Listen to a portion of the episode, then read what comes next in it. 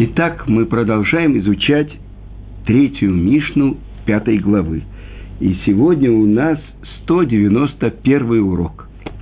Итак, э, напомню вам нашу Мишну. Десятью испытаниям был подвергнут наш пратец Авраам, и все их выдержал, чтобы показать, насколько велика любовь Творца к Аврааму, чтобы он пребывал в мире. И то, что приводит Рававадия из Бартанура, то, что перечисляется 10 испытаний. Первое, то, что он должен оставить землю, в которой вырос, страну, дом отца своего. Второе, то, что земля, которую указывает ему Творец, куда он приходит, земля Кнанская, именно там вдруг наступает голод – то, что он должен спуститься в Египет, и там испытание, то, что забирают его жену Сару в дом фараона. Четвертое – это его война против четырех царей. Пятое – то, что, потеряв надежду, что у него от Сары родится потомок, э, Сара приводит ему жены Агарь, египетскую принцессу, и это перечисляется как испытание – Шестое, то, что Авраам получает указание от Творца об обрезании. Седьмое, забирают Сару в дом царя Грара Авимелеха. Восьмое, то, что он должен по указанию Сары, а вернее по указанию Творца, который говорит ему все, что скажет тебе Сара, слушай ее голоса.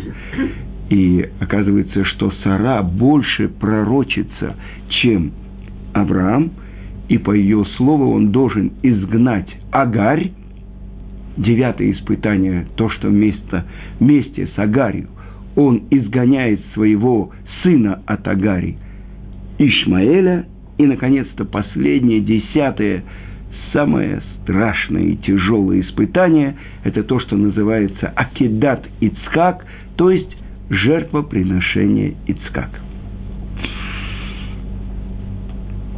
Итак, здесь сказано, впервые сказано, что Авраам, он называется нашим отцом. И комментаторы говорят, что это то, что общее правило для всей Туры. Маасеавод симан лебаним – то, что происходило с нашими працами, их действия – это знак на века для их сыновей. Поэтому он называется наш братец Авраам. И вот десять испытаний. И мы говорили, испытание на иврите нисайон, корень этого слова, нес. Нес – это флаг, то, что поднимается. То есть, благодаря испытанию – раскрывается то, что скрыто. То, что находится внутри человека, может быть даже то, что он сам не знает, какие силы заложены в нем.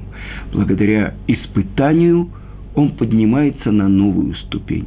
Если он не выдерживает испытания, он спускается. Так вот сказано, что наш пратец Авраам выдержал все десять испытаний.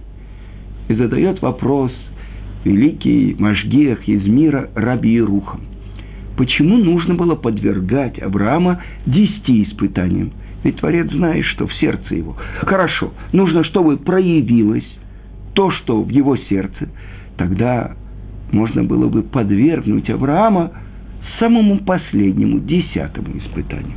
И тогда бы проявилось все то, что заключено в Аврааме.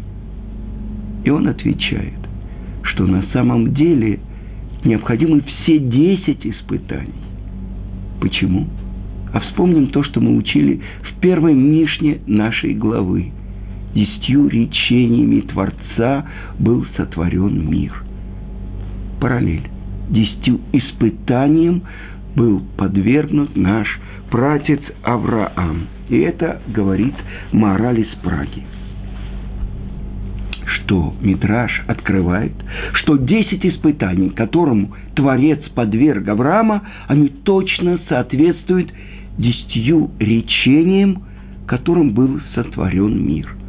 И что же из этого мы должны учить, выучить? То, что мир, который существует после десяти испытаний Авраама, он существует благодаря тому, что он выдержал эти десять испытаний. Больше того, за заслуги десяти испытаний, которые выдержал Авраам, на Египет обрушились десять казней. И объясняет мораль из Праги, как надо понимать этот мидраж. Что Авраам является началом нового мира. То есть все эти 20 поколений, которые существовали до Авраама, как мы учили в предыдущей Мишне, приходили и гневили Творца, пока не пришел Авраам и не взял плату всех. То есть оправдал существование мира. Какого? Который существовал все эти 20 поколений, пока не родился Авраам, был подвергнут десяти испытаниям, и с него начало нового мира. Поэтому не могло быть меньше испытаний, потому что это как фундамент. Один мой друг строит дом в Иерусалиме. Он купил старый арабский дом, оставил э, стены и вот он говорил, что ему нужно было выкуп, выкопать глубокий колодец, чтобы э, в его доме был лифт. А как машину туда, экскаватор туда провести нельзя. Так что поставили одного рабочего, который отбойным молотком пробивает скалу и углубляется, и углубляется. Тогда оказывается, что каждое испытание Авраама – это углубление того фундамента, на котором должно быть построено здание. Я сейчас вам скажу, с момента рождения Авраама 3800 лет. То есть он называется первый Иври. Помните пятую графу в наших паспортах? Еврей. Это только перевод этого слова из Торы – Авраам, а Иври, перешедший на другую сторону. Весь мир дружными колоннами шагает в одну сторону, а он в другую. Он перешел на другую сторону. Что это значит другая сторона? Весь мир поклоняется идолам, весь мир строит Вавилонскую башню. Авраам по другую сторону. Он служит единому Творцу – что особенное открыл Авраам? Ведь в его время уже были великие праведники. Шем, сын Ноха. Эвер, правнук Ноха, которые в городе Шалем обучали тех, кто хотел, вере в единого Творца. Что же такое новое открыл Авраам? И мы уже говорили. То, что объясняет Рамбам – то, что он родился в Ур-Каздим, среди идолопоклонников глупых, его отец, его мать, и он сам поклонялись идолам. Ну вот, одна мысль не давала покоя Аврааму. Как это возможно? Что весь этот огромный мир находится в такой гармонии, не может не быть того, кто управляет всем этим. То есть тот, кто приводит в движение весь мир – а весь мир находится в движении.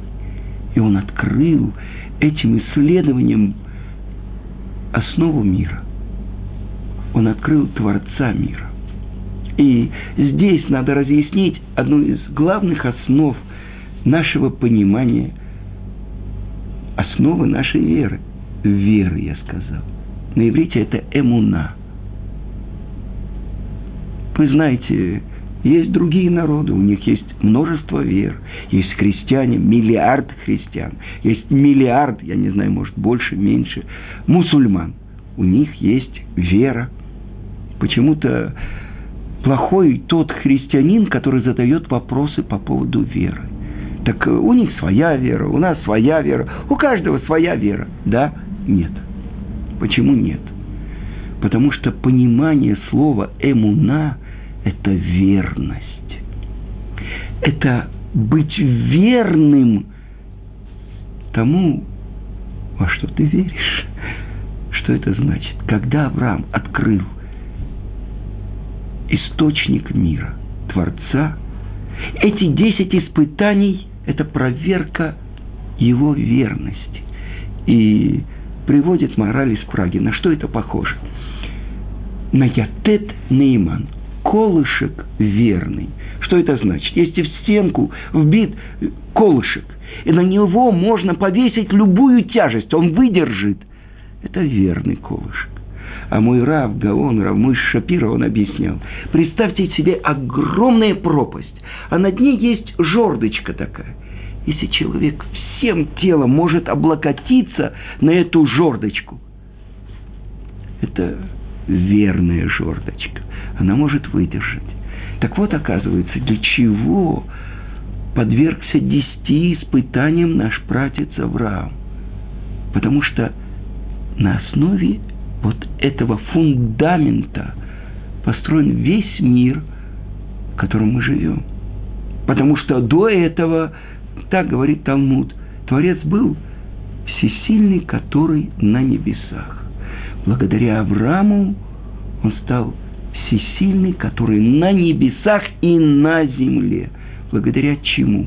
Рамбам объясняет. То, что делал Авраам. Он переходил с места на место, собирал людей и с каждым говорил на его понятном языке и объяснял им основу веры.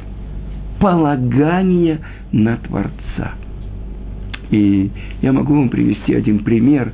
Это то, что приводит э, Сефера Рух, и его приводит Тосфот. Одна история про одну девушку, которая э, шла по пустыне и захотела напиться, и не было лестницы, и она по веревке спустилась в колодец. Напилась, а подняться наверх она не может. И в это время проходил юноша, и он слышал крики о помощи. Он спросил у нее, кто ты? Может быть, ты шет, то есть силы нечистоты? Она говорит, нет, я еврейская девушка. Подними меня, пожалуйста, сделай милость. Он сказал, при условии, что ты выйдешь за меня замуж. Он ее поднял и тут же хотел на ней жениться. Она сказала, ну так же не принято, мы же евреи, без того, чтобы ты меня посвятил, сделал кедушин и так далее. Но я могу тебе обещать, что я выйду замуж только за тебя. И он говорит, а я женюсь только на тебе. Она спросила, кто будет свидетелем. И тогда они сказали, пробежал зверек такой, ну типа горностая, хульда. Да. И бор, и этот колодец будут свидетелем. Юноша вернулся в свое место, прошло несколько лет, он забыл то, что он обещал, он женился. У него родились сыновья, и подросли сыновья. И первого укусила хульда, и он умер, а второй упал в колодец и утонул. И тогда его жена сказала, здесь что-то невозможное, что-то здесь из ряда вон выходящее. Может быть, ты знаешь, ты можешь мне разгадать эту тайну? Он говорит, я вспомнил.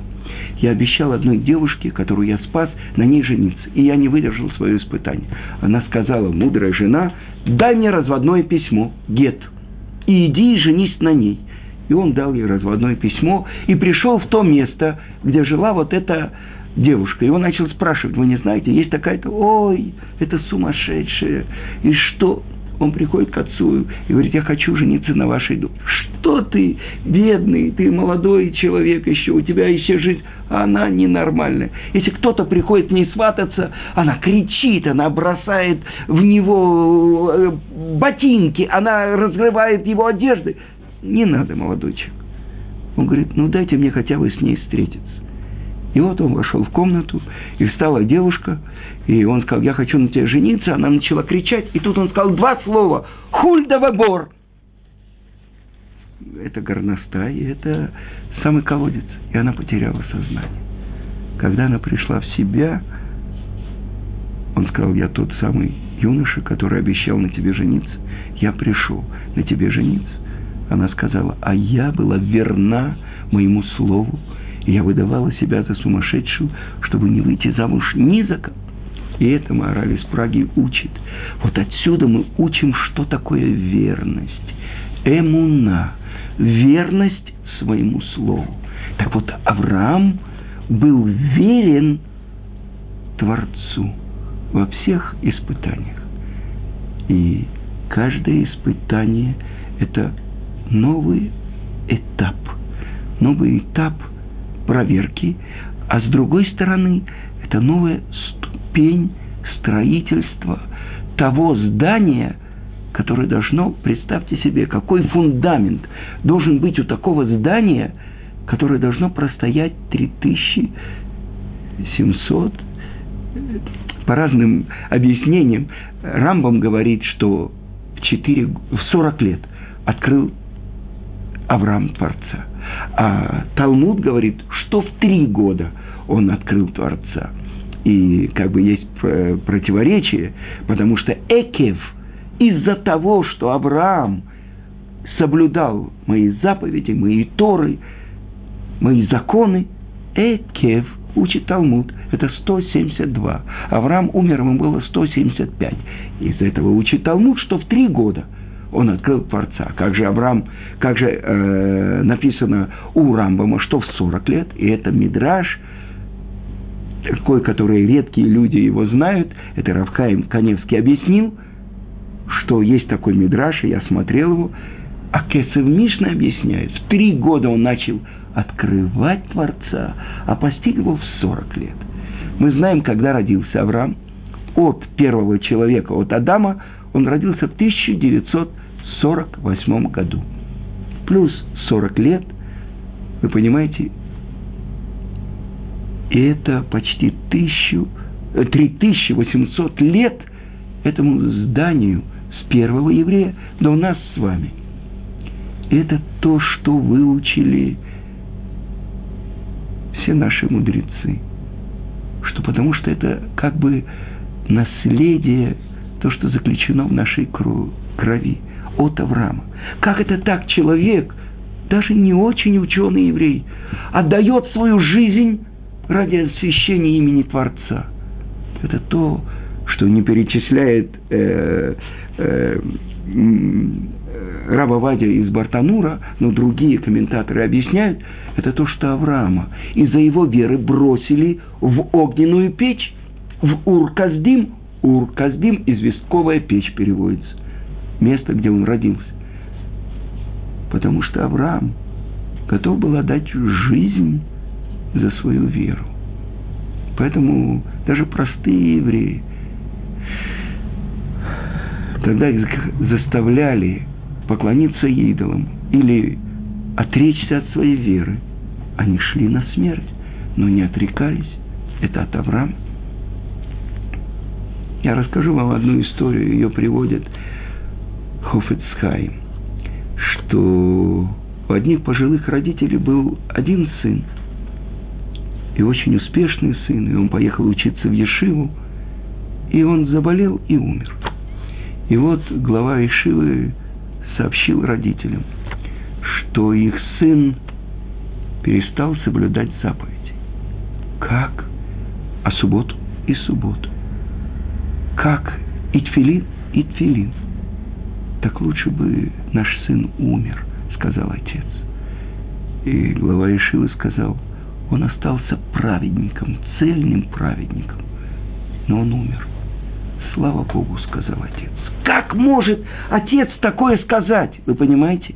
Это то десятое испытание Авраама, когда он готов был ради исполнения воли Творца отдать то, что написано в Торе, сына своего, единственного, которого любишь, Ицхака. Так это то, что осознаем мы это или нет, но это то, что за заслуги наших працев мы живем в мире. И мы родились среди чужих народов. И учили мы то, что учили другие народы. Даже сейчас мы говорим на том языке, на котором мы начали говорить, когда мы ходили в детский сад, в школу, в институты. А наш святой язык и наше стремление вернуться на нашу землю. Это сохранилось тоже благодаря тому, Так объясняет Равильяу Деслер. Из-за святости земли Израиля. Не как другие народы. Мы хотим нашу страну, нашу армию, нашу независимость. Нет, объясняет Равлияу Деслер. Это та святость той земли, которую привел Творец Авраама. И вот мы две тысячи лет в изгнании. Но откуда в нас, родившихся в другом мире, в чужом мире, вдруг это любовь к земле Израиля? Вдруг это желание постичь наши святые буквы, наш святой язык. Вы понимаете, что это, объясняет Равлияу Деслер, это то самое, то, что открыл в мире Авраам.